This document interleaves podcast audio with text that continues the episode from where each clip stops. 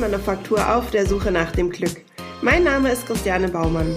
Ich unterstütze dich dabei, in deine Mitte zu kommen, um mehr Selbstliebe und Leichtigkeit in dein Leben zu bringen. Eben weg von der ewigen Selbstsabotage. Hallo, ich freue mich, dass du heute wieder mit dabei bist beim Sommer-Special Impuls. Und ähm, ja, heute möchte ich dir auch wieder eine wirklich wahrhaftig äh, tolle Geschichte erzählen. Und ich denke wirklich, dass du da auch das ein oder andere für dich mit rausholen kannst, dann wir kommen da immer mal wieder in diese Situation rein. Und jetzt hör einfach zu. Der Hund galt im ganzen Dorf als ängstlich. Schon als Welpe hatte er sich vor anderen Hunden gefürchtet. Und wenn man ihm zu nahe kam, wurde er bissig. Doch eines Tages verspürte er Abenteuerlust und lief davon in die Berge. Da kam er an einen Felsen, aus dem ein kühler Luftzug strömte, er folgte dem Luftzug und stieß auf ein Loch im Fels. Vorsichtig prüfte er die Luft nach gefährlichen Gerüchen. Lange zögerte er, doch es roch nur nach Berg und Wald, also kroch er hinein. Die Höhle war ganz dunkel, doch da, wo der Gang nach rechts abzweigte, leuchtete ein helles Licht. Er lief zu dem Licht und befand sich mit einem Mal in einer großen Höhle, in die durch ein Loch die Sonne fiel. Doch in der Höhle standen wohl an die hundert schwarze Hunde, alle so groß wie er. Sie zogen die Lefzen hoch und zeigten die Zähne. Dann stellten sie das Nackenhaar auf und begannen zu knurren und zu bellen. Der Hund zog den Schwanz ein und lief so schnell er konnte aus der Höhle, den Berg hinab, wieder nach Hause zu seinem Hof. Als er seinem Kameraden von dem Abenteuer berichtete, wurde dieser neugierig was es wohl mit dieser Höhle und den Hunden auf sich hatte. Vielleicht war dort ein Schatz verborgen. Was bewachten die Hunde? Obwohl ihn sein Freund eindringlich warnte, beschloss er, die Höhle selbst zu sehen, denn Angst hatte er noch nie gekannt. Hunde haben sehr feine Nasen, und so konnte er am folgenden Tag noch die Spur seines Freundes riechen. Ja, sogar den Unterschied zwischen den Abenteuerlust auf dem Hinweg und der Ängstlichkeit auf dem Weg zurück. Der Hund folgte seiner Neugier.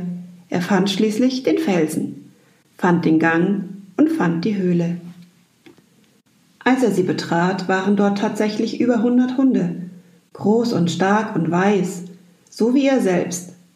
Doch sie blickten ihn freundlich an, mit staunenden, neugierigen Blicken und wedelten mit den Schwänzen. Als es dunkel wurde und die Sonne schließlich ganz von Wolken verdeckt war, dachte der Hund, ich laufe besser zurück, ehe ich in ein Unwetter gerate.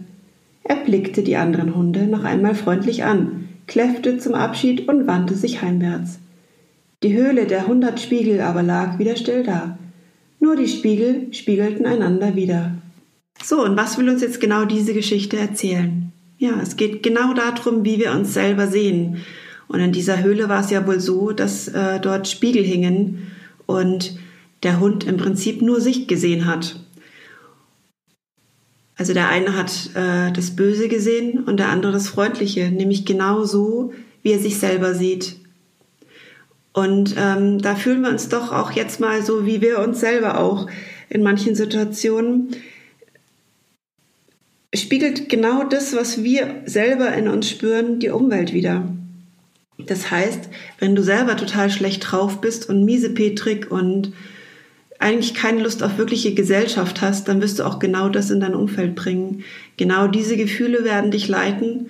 Und wenn du auch nur traurig durch den Tag läufst, wirst du auch nur traurige Menschen um dich herum haben oder sehen. Wenn du nur siehst, was Schlimmes dir ständig widerfährt, dann wird es auch weiterhin so bleiben, weil du einfach dich nur noch darauf konzentrierst, was um dich herum passiert und wir ziehen nun mal das an, was wir selber ausstrahlen. Und deswegen möchte ich dir heute als Impuls diese Woche mitgeben, dass du einfach mal ein bisschen darauf achtest, was du nach außen strahlst, wie es in dir selber drin ausschaut.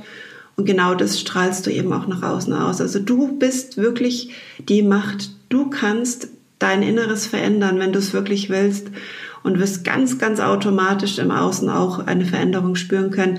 Das geht natürlich nicht von heute auf morgen. Ähm, diese Erfahrung habe ich natürlich auch gemacht und in manchen Situationen dauert es auch etwas länger. Das sind dann die Königsdisziplinen, die, wie ich sie immer gerne nenne. Und da lohnt es sich aber auch wirklich dran zu bleiben und jedes Mal so ein bisschen, ja, ein kleines Stummunzeln auf die Lippen zu bekommen und zu denken, gut, da habe ich noch meine kleine Challenge äh, zu leisten, die ich äh, im Leben so habe. Und ich würde sagen, mach dich auf den Weg, mach dich auf deinen Weg und schau einfach, wie es in dir drin ausschaut und versuche die Welt um dich herum nicht zu ändern, sondern dich. Viel Spaß dabei, deine Christiane. Hey, ich hoffe, dir hat diese Podcast-Folge gefallen und du konntest bestenfalls das ein oder andere für dich mitnehmen. Über einen Kommentar würde ich mich sehr freuen. Vielleicht interessiert dich ein spezielles Thema, dann lass es mich doch einfach wissen. Ich wünsche dir was, deine Christianin.